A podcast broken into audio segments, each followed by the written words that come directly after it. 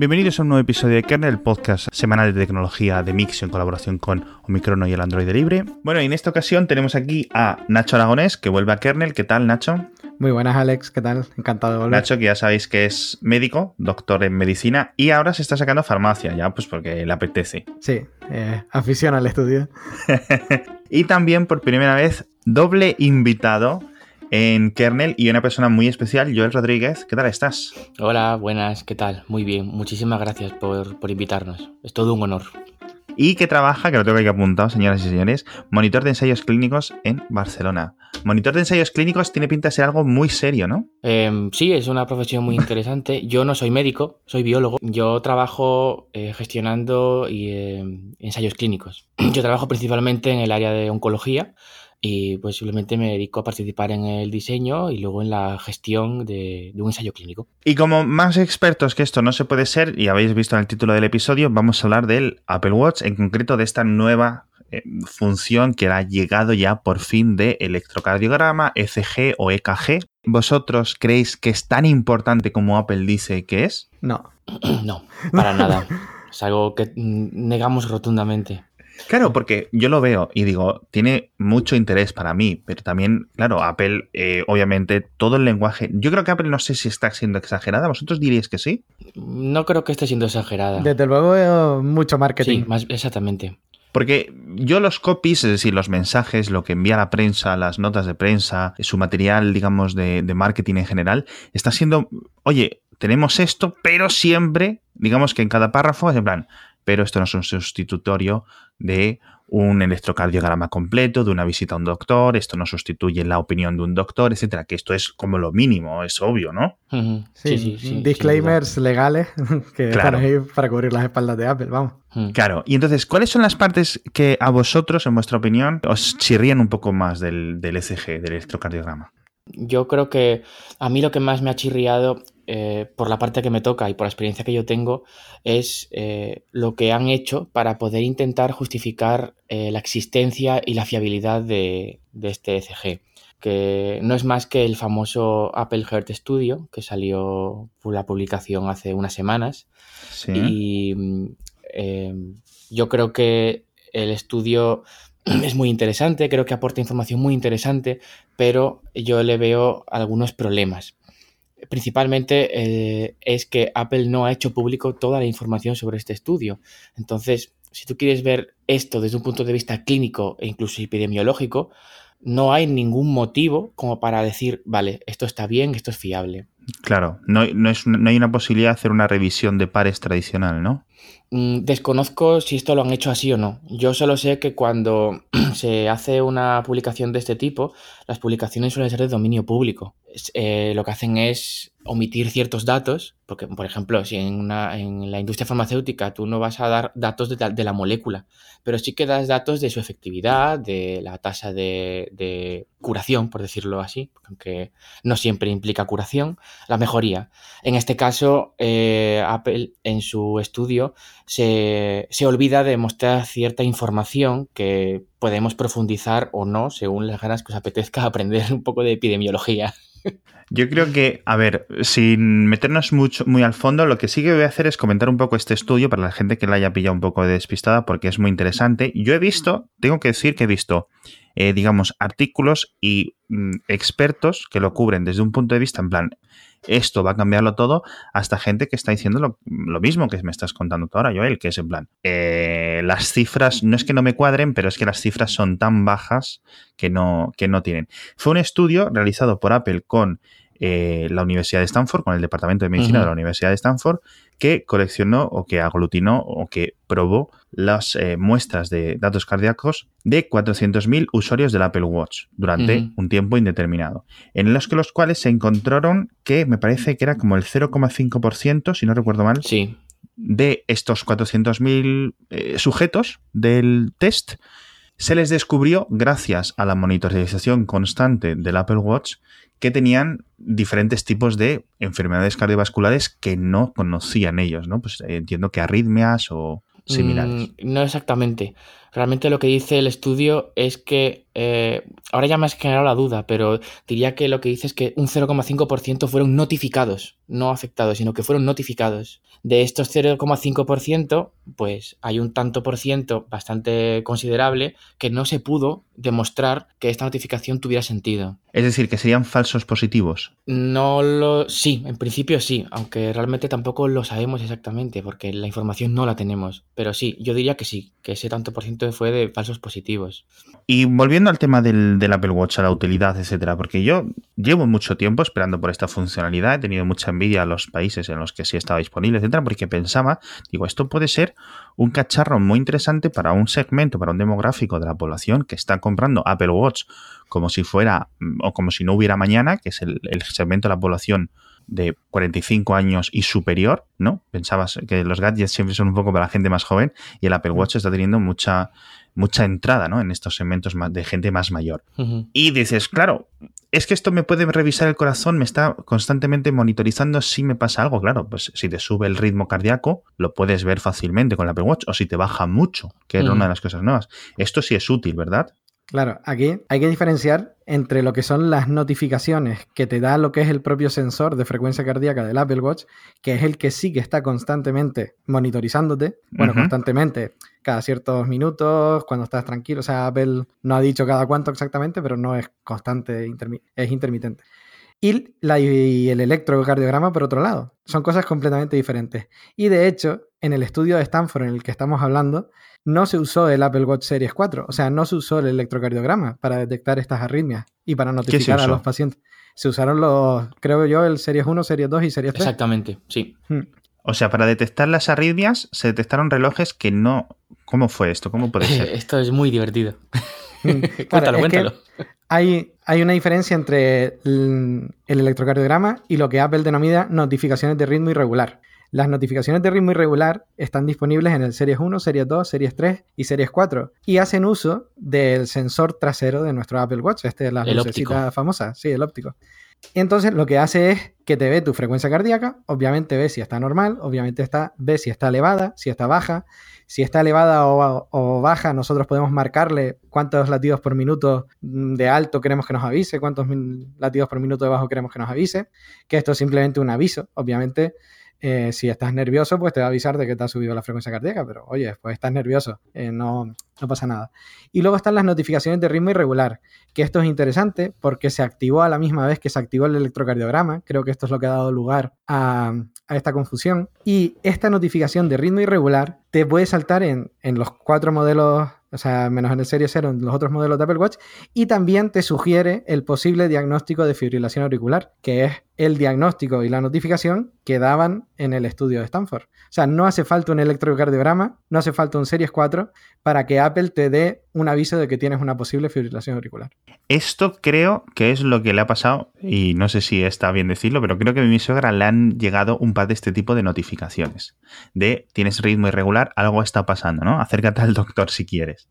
Y tiene un Series, y tiene un Series 2 o un Series 3, quiero recordar. Sí, sí es que eh, es muy fácil saber si el ritmo es irregular teniendo una frecuencia cardíaca. Nosotros mismos lo podemos hacer notándonos el pulso, ver si el pulso está regular o irregular.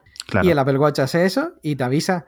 Sí que es cierto que según pone Apple, Apple en la web, no te avisa la primera irregularidad, porque obviamente todo el mundo tenemos algunas trasístoles, todo el mundo tenemos algún momento en el que nuestro ritmo puede ser irregular.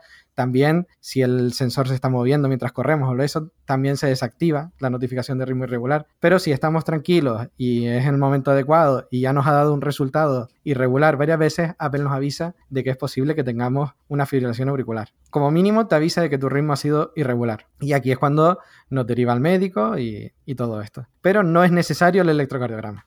Claro, todo esto en principio, tener una cosa que te esté monitorizando más o menos de forma constante a lo largo de los días, a lo largo de la semana, ¿no? Según va progresando tu vida, esto es un plus extra que podemos tener, ¿no? Lo hemos visto en otros aparatos, digamos, corporales, lo hemos visto en estos calcetines para bebés, para recién nacidos, que monitorizan el ritmo cardíaco y lo están constantemente notificando a los padres si pasa algo, que dicen que puede evitar un montón de muertes súbitas en bebés, por ejemplo. Esto yo lo veo como pues avances típicos de la tecnología que yo creo que tienen su valor. Eh, pero electrocardiograma, eh, esta nueva medida que tienes que poner la mano, te hace un circuito cerrado, ¿no? De brazo a brazo. ¿Esto dónde va más allá? Vale, yo es que eh, tras lo del estudio de Stanford y hablar con Joel sobre el tema, dije, ¿para qué ha sacado Apple el electrocardiograma si ya es capaz de detectar las fibrilaciones auriculares sin el electro? Y si nos vamos al primer párrafo de la primera de la primera imagen del electro en la página web de Apple, nos pone claramente que es un avance extraordinario que un dispositivo que llevas puesto pueda ofrecer esto. Pero pone claramente, son datos vitales a los médicos. En ningún momento quiere que el usuario eh, interprete el electro, en ningún momento. De hecho, la app de salud registra los electros y te da la posibilidad de enviarlos a tu médico, de imprimirlos para llevárselos. Pero por lo que ves en la web de Apple, en ningún momento quieren que el propio usuario interprete el electrocardiograma. Pero esto es entendible, ¿no? Porque, claro, podemos entender cualquier cosa, no somos capaces, o al menos yo no soy capaz de ver qué es lo que está ocurriendo ahí, en esa gráfica. claro, la información obviamente es un arma de doble filo si somos capaces de interpretarla y esto pues es, bien juega a nuestro favor si lo único que sabemos es que vemos líneas irregulares y que el Apple Watch nos está avisando de un ritmo irregular, pues mm, no sabemos qué está ocurriendo, no sabemos si es urgente, si, o si podemos pedir cita para la semana que viene con un cardiólogo simplemente, o si no hay que hacer nada. Entonces, Apple con el Electro deja claro que la información es para los médicos. Y de hecho, por todo el tema de la app de salud y cómo gestiona los registros de los electros, yo creo que Apple lo que pretende es que alguien que ya tiene una patología cardíaca haga uso del electro para llevar un control y que cada mes, cada tres meses, cada seis meses, cuando vaya a su cardiólogo, decirle, oye, me he hecho unos cuantos electros a lo largo de estos meses y te los traigo. Simplemente, pues pueden ser de utilidad, puede que no lo sean, pero no creo que Apple lo, lo esté ofreciendo como, una, como un, un producto sanitario de emergencia de está teniendo un infarto, pues no, no es para eso este electro. De hecho, Apple pone por ahí los disclaimers por todas partes de que el Apple Watch no es capaz de detectar un infarto de miocardio. Eso lo pone como 30.000 veces. Obviamente. Yo creo que ahí estamos todos más o menos de acuerdo. Si es cierto que, bueno, oye, ya no te tienes que bajar. ¿En una farmacia te puedes hacer un electrocardiograma? ¿O tienes que ir al doctor? En teoría, en las farmacias, mm, no, porque además lo lógico es lo tiene que interpretar un médico, el electro. Claro. O sea, no tiene sentido. Entonces, ¿qué, cuál, ¿alguna ventaja tiene que tener, aparte de la que comentabas tú, de, bueno, pues me voy haciendo electrocardiogramas más o menos fiables con un dispositivo que entre sus múltiples funciones hace unos que obviamente pues, no son del calibre de un dispositivo médico mucho más avanzado, mucho más sensible, pero más allá de poder decir, me voy haciendo un ECG cada día o todos los domingos entre visita al cardiólogo y visita al cardiólogo para tener una especie de historial, una evolución que el doctor o la doctora pueda, digamos, interpretar, ¿no? Decir, bueno, pues mira, entre los últimos seis meses, desde la anterior consulta, veo que has evolucionado. Él ve las medidas del electro que te haga en su consulta con las anteriores, pero ¿puede resultarle estos datos útiles o es que literalmente mm, no es tan fiable con lo cual van a ser descartados? Vale, yo creo que es útil en el punto de vista del control, no tanto de la prevención o de avisar de que te está ocurriendo. Me explico, los diabéticos, por ejemplo, llevan un control de los niveles de glucosa en sangre de diarios y de hecho incluso más de una toma al día. Pues los hipertensos también se les dice que te tomes un par de veces al día la, presión arterial y la apuntes. Pues si alguien tiene, pues por ejemplo, una fibrilación auricular o alguien tiene cualquier tipo de patología cardíaca que se pueda ver en un electro de una derivación, que esto ya es otra parte, o sea, los electros de los de los hospitales ambulatorios tienen 12 derivaciones, se ve el corazón desde muchos más, más ángulos, por así decirlo. Pues sí que puede ser útil para eh, decirle, pues ver si, por ejemplo, el control de la fibrilación auricular está funcionando o no. Pero una vez ya tienes una patología diagnosticada por un médico, que es lo que lleva a los pacientes, como los diabéticos y como los hipertensos, a conocer su enfermedad muchísimo mejor que el médico en sí, pero porque ya lo entiende. Pero alguien que no entienda, no sepa qué es un electro, no entienda el resultado, no le va a servir de nada estar haciéndoselo durante un año. Exacto. Y esto de las derivaciones es a lo que se, también es una cosa de la que he leído bastante. Claro, dicen, ¿cómo de fiable va a ser un electrocardiograma que te hagas, si no entiendo mal, con dos puntos de medición? Porque normalmente los electrocardiogramas son con múltiples eh, diodos, o ¿cómo se llaman? Eh, diodos. Eh, electrodos. diodos, sí. Eh, normalmente en un electro se ponen 10 electrodos en el cuerpo, lo que le permite obtener 12 derivaciones, que esto nos permite ver al corazón desde diferentes ángulos, porque obviamente el corazón es 3D y tan sencillo como si solo tienes una derivación, eh, solo estás viendo no una parte, pero solo ves la corriente eléctrica en un sentido. Y esto puede que se escapen un montón de cosas. Se hacen, una, se hacen las 12 derivaciones y ya se supone que se puede ver el corazón en todas sus caras. Es más, hay electrocardiogramas todavía con más derivaciones. Uno si quiere puede hacer todavía más derivaciones. Y obviamente ya podemos completarlos con un ecocardiograma y todo. O sea, no tiene nada que ver este electro de una sola derivación con los electros que nos pueden hacer en un hospital o en un ambulatorio. Claro, claro, claro. Aquí hay dos cosas. La primera es que la información que Apple nos ha suministrado no es del electrocardiograma. Por tanto, no tenemos ningún dato sobre su fiabilidad, sobre su sensibilidad ni sobre su especificidad. No sabemos nada. De lo que sí lo tenemos es de la capacidad de detectar las fibrilaciones auriculares, pero como ya hemos comentado antes, esto es algo que tienen todos los Apple Watch, excepto el de primera generación. Entonces, eh, en este sentido, mm, es, me parece que es muy, muy relevante primero saber mm, cuáles son las capacidades de esta, de esta medición. Eh, en cuanto a lo otro, mm, pues mira, yo sí que podría decir, para añadir un dato así un poco curioso, y es que eh, el estudio da una serie de números, una serie de resultados, pero se han olvidado de uno que es muy importante y es eh, qué pasa cuando el reloj no te está diciendo nada. Es decir, nosotros sabemos que el reloj te pega un aviso cuando se detecta una anomalía, una fibrilación. Y sabemos que un tanto por ciento de esas notificaciones no son verdad. ¿Cuál es la consecuencia de esto? Bueno, pues un pequeño susto, ¿vale? Pero ya sabes lo que se dice, ¿no? Más vale prevenir que curar. Mira, esto te lo puedo comprar. El problema es que no tenemos la información, Apple no la ha dado, de lo que es más importante cuando se trata de utilizar eh, una prueba diagnóstica, por así decirlo. y es que si la prueba es negativa, o sea, si el Apple Watch no te notifica, ¿estamos al 100% seguros de que no nos está pasando nada? Claro, que estos serían lo que se conoce como los falsos negativos. Esto se conoce exactamente como valor predictivo negativo. Ajá. Y es la capacidad de una prueba de que si es negativa, la probabilidad de que sea cierto, es decir, de que realmente no tengas nada. Este dato no lo sabemos y este dato es el más importante cuando se trata de una prueba diagnóstica. Como, como dije yo, es como si en una prueba de embarazo te interesa saber que no estás embarazado. No te sirve que la respuesta sea, oye, mm, sale que no estás embarazado, pero a lo mejor sí, ¿sabes? Ya. Eh, pues esto sería eso. El Apple Watch no te puede decir no tienes una fibrilación auricular. Lo que te puede decir es no creemos que la tengas, pero es posible que sí, porque no podemos verlas todas siguiendo tirando de los números, porque los poquitos que dan dan para mucho juego, es que hay otra hay otro dato que te da y es eh, que nos dan y es el de la nos dan la sensibilidad y la especificidad de la prueba. Y no voy a entrar en detalles porque no quiero aburrir a la gente, pero que sepáis que en el caso de un electrocardiograma de verdad, eh, el valor predictivo negativo es de un 100%. Claro. ¿Cómo puedes competir con esto? Ya. O sea, aquí hablamos también de lo que comentabas antes. A ver, no podemos quitarle méritos a la importancia y a la relevancia tecnológica que implica llevar un dispositivo como este en la muñeca. Pero, como todo, mm, y Apple lo está haciendo bien en este sentido, disclaimers para todo.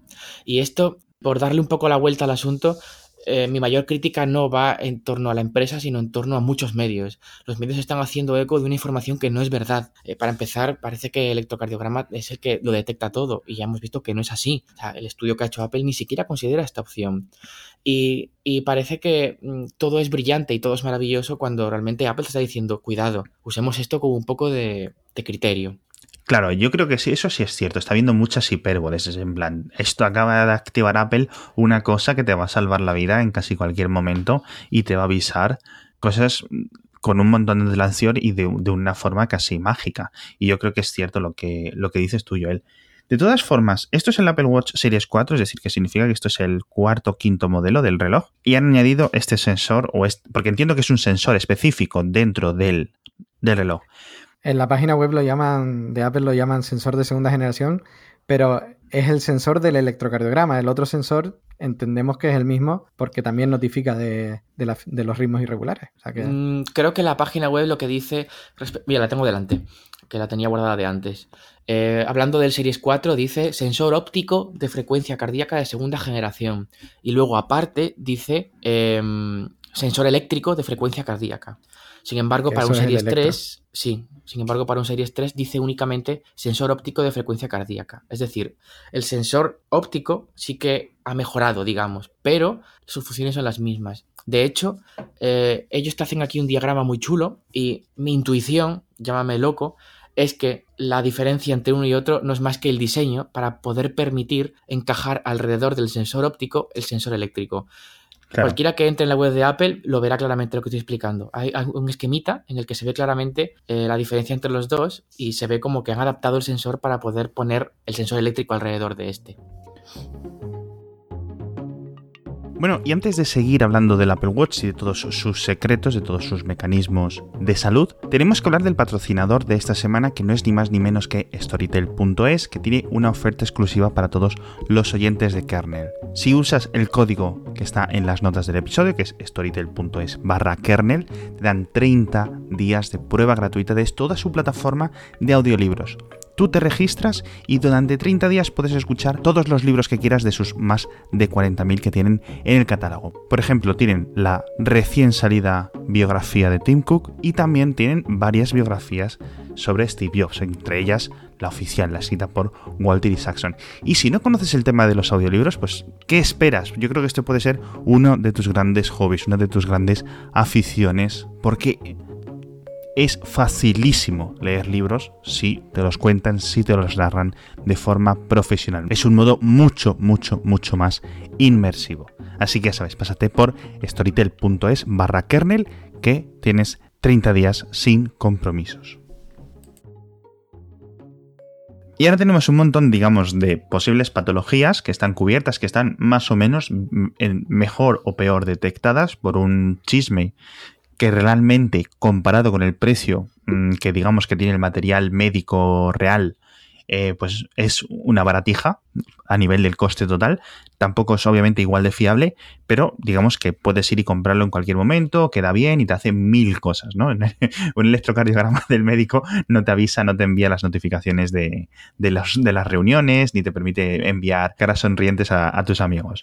Pero yo creo que os voy a hacer la gran pregunta que seguramente muchos oyentes piensen, oye, ¿qué puede haber? ¿Qué puede hacer un Series 5? ¿Qué, cosas querríais que tuviera un Series 5, un Series 6 o incluso un Series 10? Es decir, mirando muy adelante en el futuro, ¿qué os gustaría a vosotros dos que tuvieran un Apple Watch o productos similares de otras compañías que, oye, lo puedo comprar pues 500, 600 euros y que estén constantemente monitorizando. Yo creo que la mm, gran obvia es eh, mediciones sobre diabetes para medir cualquier tipo de, de indicadores sobre este tipo de enfermedades, pero yo no sé si esto es imposible. Yo no lo creo. Simplemente no hemos llegado a ello. Yo creo que eh, lo primero me ha parecido que el avance del electrocardiograma es eso, es puramente presumir de capacidad de hardware, pero que en realidad el sensor óptico te está diciendo lo mismo o incluso más porque te lo controla continuamente que el electro. Esta parte quiero que quede claro porque es que mucha gente relaciona lo de diagnosticar la fibrilación auricular con el Series 4 y el electrocardiograma, cuando un Series 3 te va a ofrecer la misma información. Luego, eh, cosas que me fliparía ver en un futuro Apple Watch o en cualquier teléfono o algo, en plan tecnológicas que avancen de verdad en la medicina.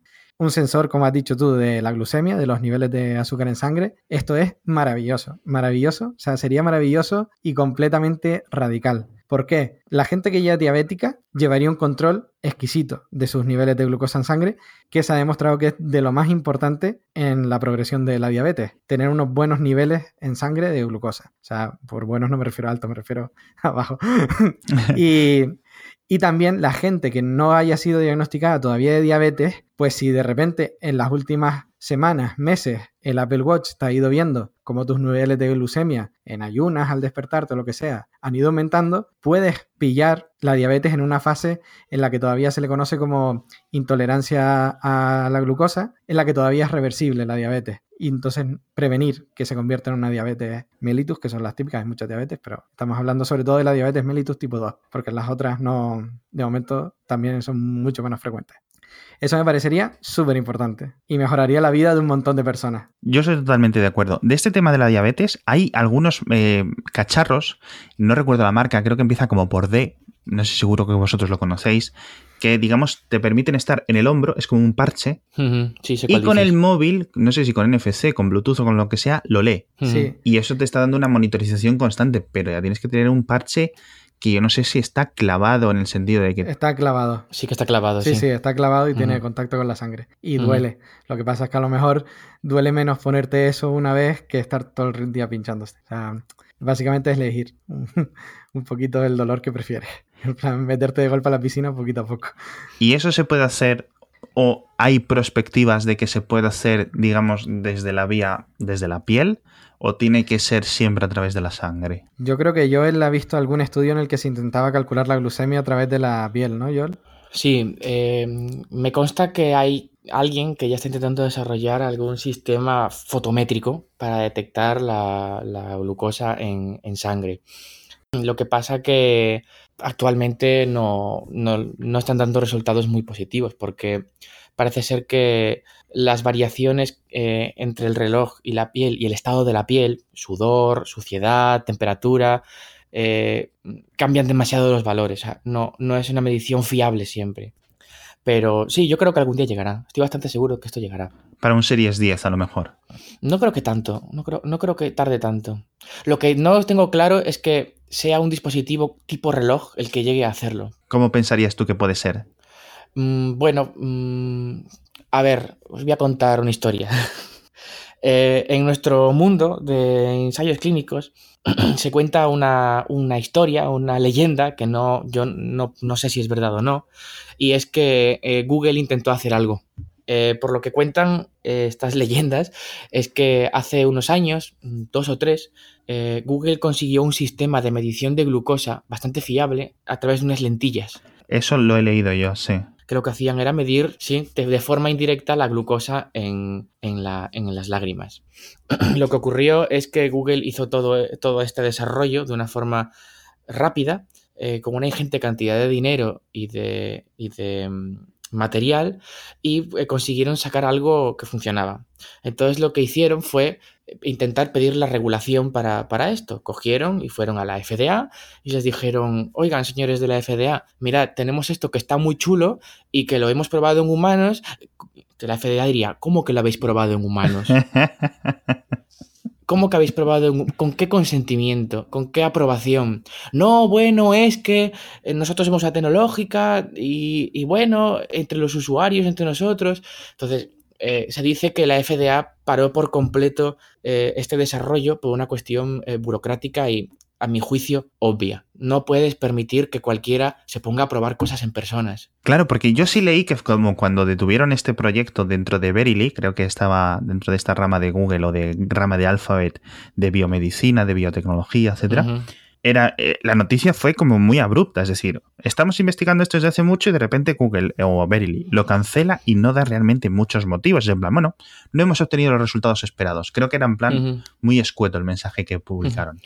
Desde mi sector, la información que se tuvo, tú piensas que en realidad mi mundo es muy pequeño, las grandes farmacéuticas se cuentan con una mano y, las agencias reguladoras prácticamente con dos manos, las más importantes. Eh, y la información que venía de diferentes sitios era esta. Alguien no se asesoró bien, alguien no pidió los permisos pertinentes y el proyecto fue desechado porque mm, directamente una agencia reguladora dijo basta. Claro. Eh, y cuando les entregaron todos los requisitos para solicitar Tú piensas que para que te aprueben un dispositivo como este necesitas un ensayo clínico, eso como mínimo. Un fase 1, un fase 2, un fase 3 y un fase 4. No voy a entrar en los detalles de esto. Simplemente Google vio la ingente cantidad de recursos que hacen falta para que una cosa así pueda llegar a ver un futuro viable y dijeron no. ¿Por qué? Pues porque vivimos en el mundo en el que vivimos y lo que importa es sacar dinero. Claro. Pero, y yo lo entiendo, ¿eh? Pero, ¿y hay más, y hay más empresas trabajando en el tema de las lágrimas para la diabetes? Estoy seguro de que si nos pusiéramos a buscar, o sea, no lo sé, pero estoy seguro de que si pudiéramos a buscarnos con un, digamos, microscopio, encontraríamos muchas startups haciendo esto. Hmm. Pequeños laboratorios, pequeñas empresas en diferentes países intentando sacar algo como esto. Porque os aseguro que el que lo haga se forra. Sí, eso te iba a comentar. O sea, tienes a todos los diabéticos del mundo, que no son pocos, por desgracia. Y cada vez más, ¿no? Comprándote el producto. Sí, mm, cada vez más. Es, la, es la epidemia que nos está tocando ahora mismo, la diabetes. Y es que todos los diabéticos, con total de no pincharse todos los días para saber la, la glucemia, te lo van a comprar, o sea, seguro. Sí, si no, lo van a comprar sus aseguradoras o los gobiernos, porque al final, eh, digamos, los diabéticos son un coste muy grande para las, eh, las sanidades socializadas. Ahora, el Sistema Nacional de Salud cubre las tiras reactivas de, de, los glucómetros actuales. Entonces, eh, conseguir un aparatito que demuestre ser mm, tan fiable como las tiras que ya tenemos, que además no haga daño, no sea invasivo y todo esto, y que te lo apruebe un gobierno en plan dentro de su financiación, eso, es, eso vamos, todas las farmacéuticas sueñan con eso. Yo creo que Apple, y se está. hay una periodista de la CNBC que la está cubriendo muy bien, todos, digamos, todas las entradas de Apple en el mercado de la salud, y Apple no lo está ocultando. Es decir, literalmente lo han dicho, vamos a ir a saco a por este mercado. Primero, por lo que dices tú, Nacho, hay muchísimo dinero para hacer, y esto al final es la mm. motivación número uno. Y segundo, hay muchas vidas que cambiar. Temas de motivos de cardíacos, etcétera, muy importantes, pero temas como la diabetes puedes estar añadiéndole a alguien fácil 10 años de vida, ¿no? Si lo pillas pronto, etcétera. Sí, sí, sí. El, el, control estricto de la glucemia es lo más importante eh, en la diabetes. Mm. Bueno, estricto no tiene que ser estricto, los márgenes son amplios, pero dentro de unos márgenes siempre los niveles de glucemia mm. es lo más importante. Y, de hecho es tan importante ese control como la insulina que usa o como eh, la metformina y todos los medicamentos que han cambiado la progresión de la diabetes, pero que, efectivamente falta todavía un control mejor. Es, es, como lo típico que te dicen los médicos de, sí, sí, te podemos dar un montón de, antihipertensivos, pero lo, lo, interesante de verdad es que tú bajaras de peso. Claro, claro. Y más allá de la diabetes, ¿qué algo sencillo, algo que digamos que esté ahí a punto de conseguirse, que se pueda conseguir en la muñeca, o que Apple pueda ir a través de otro tipo de dispositivos corporales. Apple dice, bueno, vamos a trabajar unas gafas. ¿Qué podrían hacer unas gafas de Apple, por ejemplo, una vez que están en la cara? ¿Podrían medir, yo qué sé, mm, diferentes factores? No, que yo, yo pensaría directamente en el ojo, pero que el ojo es reflejo de muchas patologías, pero son patologías relativamente infrecuentes. O sea, a lo mejor es capaz de verte la retina y te dice que tienes un papiledema, pero mm, no creo que vayan por ahí. O sea, Apple tiene que ir a lo grande, grandes enfermedades con muchas personas que las sufren. Entonces, más interesante sería, por ejemplo, tener un control de la presión arterial constante, igual que ahora tiene la frecuencia cardíaca. Sí. Exacto. Y claro, porque esto yo, bueno, si mucha gente confunde los electrocardiogramas con el pulso, con los latidos, con el ritmo, la frecuencia cardíaca, la cantidad de gente que yo creo que confunde la frecuencia cardíaca con la presión arterial, yo creo, yo una cada dos veces, o sea, yo me tengo que parar a pensar. ¿Sabes cuando eres un niño pequeño y tienes que pararte a pensar cuál es la izquierda y cuál es la derecha? Pues yo cada vez que hablo de las dos tengo que pararme. Vale, una es una cosa y otra es otra cosa. ¿Qué es lo que impide que un Apple Watch actualmente mida la presión arterial constantemente? Pues que necesita hacer presión. O sea, como funcionan los esfigmomanómetros, es que te, te aprisionan el brazo y, y miden la resistencia de tu brazo. Y de hecho miden la resistencia de tu brazo cuando no hay latido, cuando empieza a verlo y cuando ya la sangre fluye normal y tienes cómo te calcula la presión arterial diastólica y la sistólica. Es, vamos, cuando no, el típico aparatito que nos infla en el brazo, entonces el Apple Watch necesitaría inflar algo para, para tener esa presión. Que también me consta, y seguro que yo también lo ha visto por ahí, que hay startups o farmacéuticos que están trabajando en un cálculo de la presión arterial de manera indirecta, sin necesidad de aprisionar un brazo, porque además hay que hacerlo en el brazo, sobre todo, porque no la puedes hacer en cualquier lugar. Yo me atrevería a decir que lo veremos, como preguntaba Alex, ¿qué veréis pronto? ¿Un Apple Watch? O creo que vendrá esto. Creo que incluso me atrevería a decir que Apple debe estar trabajando en algo así.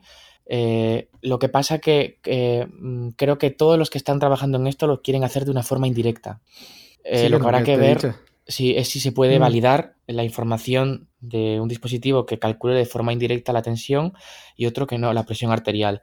Eh, de forma directa, lo veo difícil, por lo que comentaba Nacho. Necesitas un dispositivo que haga presión, que diga, estoy apretando con tanta fuerza, digamos, eh, para luego disminuirla y detectar cuándo fluye la sangre y decir, vale, esta es la presión a la que la sangre fluye, pues esta histólica o la sistólica. Eh, claro, imagínate tener un Apple Watch que se infle cada cinco minutos. Es que eso es lo que estaba pensando. Digo, esto se puede hacer a través de una correa que a lo mejor no la haga Apple, pero claro, tienes que medir la tensión específica de la correa y yo no sé las veces que puede dar. Quiero decir, la batería de estos cacharros es ridícula. Necesitas hacer mucha fuerza mecánica, con lo cual es un consumo de electricidad muy alto para hacer una sola medición. Mm, que, oye, que te midan una vez la presión eh, al día, ¿no? Y, ya no de más, hasta que la próxima vez que recargues el, el aparato o esta correa mágica o correa especial, por decirlo así, pues yo creo que sería un avance. Porque esto de medir la presión arterial es mucho, sería mucho más beneficioso o menos beneficioso que medir los electrocardiogramas. Sin muchísimo duda. Más. muchísimo más. Sin duda. Le cambiaría la vida a muchísima gente. Y de lo que comentabas antes de podría dar 10 años de vida a los diabéticos. Yo creo que lo más importante es dar años de calidad de vida, que no es lo mismo. Y la, hipertensión arterial también es una de las enfermedades que ahora que es que, bueno, y en Estados Unidos además tienen unas tasas de hipertensión arterial que se salen de la escala, vamos. O sea, muchísima gente tiene hipertensión arterial allí. Y la hipertensión arterial per se no es, no es una enfermedad grave, es todas las complicaciones que conlleva. Entonces las complicaciones siempre son a largo plazo. Por eso, detectarla prematuramente ayuda a que no haya avanzado nada y todavía no haya, no haya llegado ninguna complicación.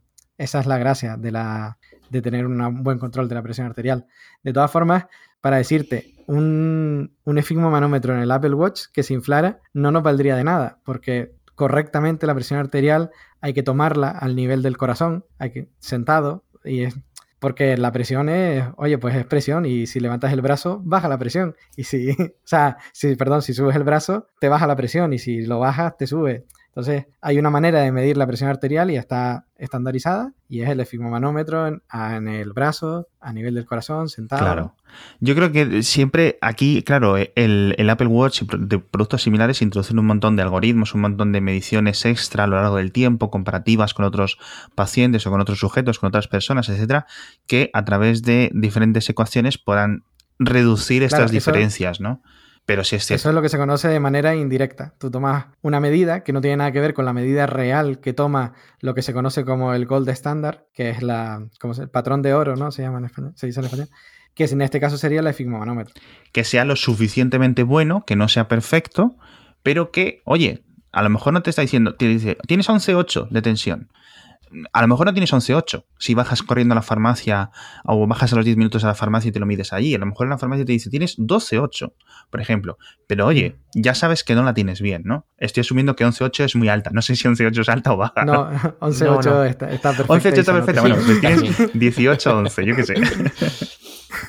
Estás muerto. ¿Te imaginas una notificación? Eh, miras el móvil, eh, estás muerto, usted está muerto, señor. usted está muerto y no acabo de pagar los plazos del, iPhone.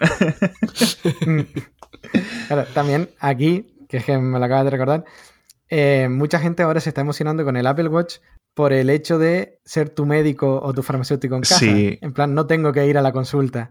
Pero en realidad es que la gente no aprovecha para, oye, cuando vayas al médico, a la revisión del trabajo, a la revisión con tu médico de atención primaria al año, cuando vayas por otro motivo, tú dile, oye, llevo cinco años sin hacerme una analítica y diez sin hacerme un electro. Y el médico te lo va a hacer encantado, o sea, sin ningún problema. Y si llegas a cualquier farmacia de España en plan con ansiedad y quieres que te tomen la presión arterial, vamos, seguro que te la toman y gratuito sin problema. O sea, tenemos que aprovecharnos de nuestro sistema nacional de salud también. Eso es cierto. Y en la parte que dices tú, lo de tu médico en casa, tu médico en la muñeca, eso han sido el 350% de los titulares una vez que, se, que llegó este el, electrocardiograma a Europa. Lo de tu doctor en tu muñeca, ostras, eso se ha repetido mucho, mucho, mucho. Uf. Ah, me parece escandaloso todo esto. Me parece casi más escandaloso que Doctor Google. sí, sí, sí, sí.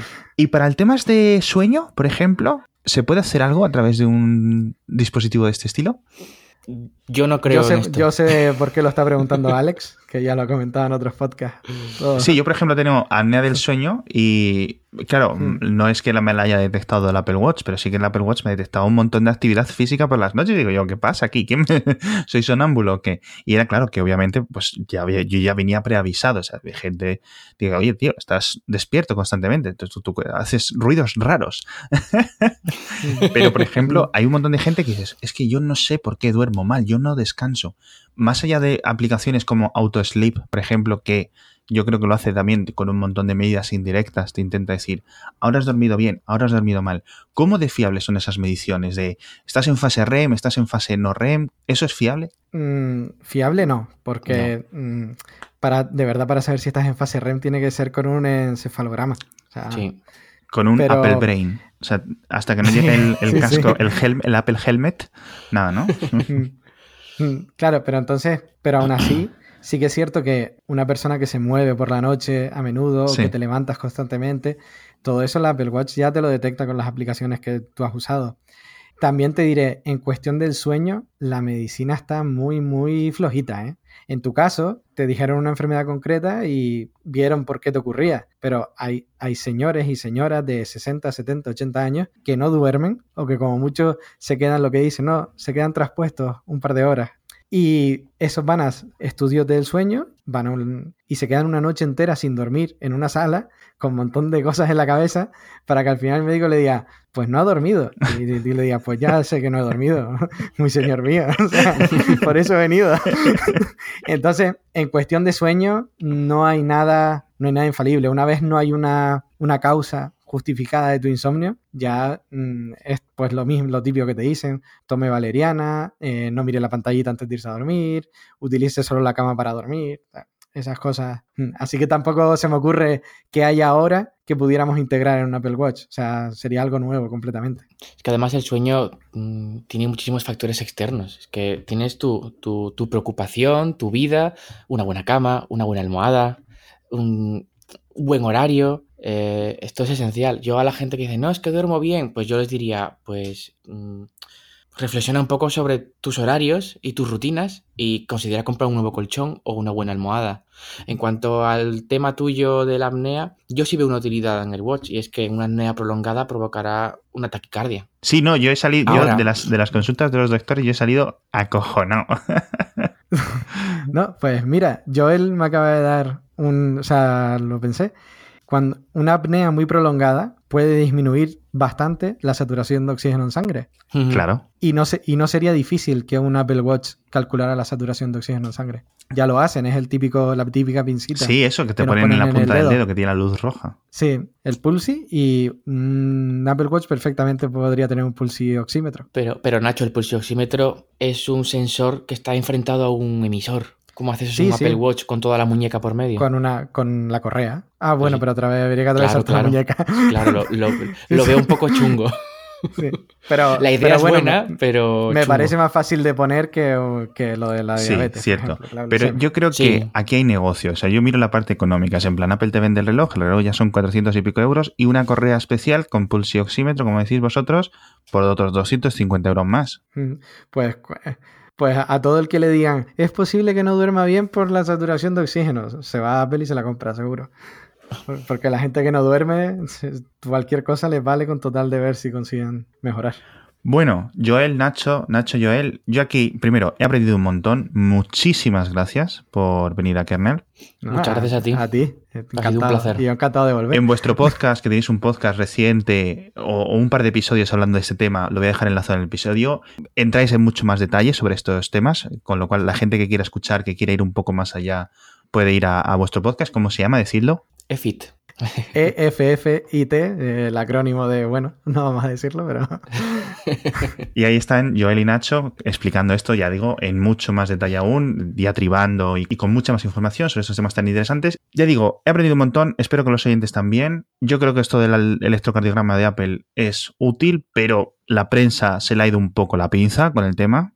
Esperemos que esto no influya en los en los propios usuarios, en, los ciudadanos, en las personas que se piensen que tienen lo que, lo que no tienen y esperemos, ¿no? Sobre todo eh, por el bien de, de, Joel, que publiquen los datos Apple de este estudio para poder sacar miga, a ver qué es lo que hay ahí, ¿no? Dudo mucho que lo veamos. Bueno, muchísimas gracias de nuevo. Hasta la próxima. Hasta luego, Alex. Gracias a ti. Adiós.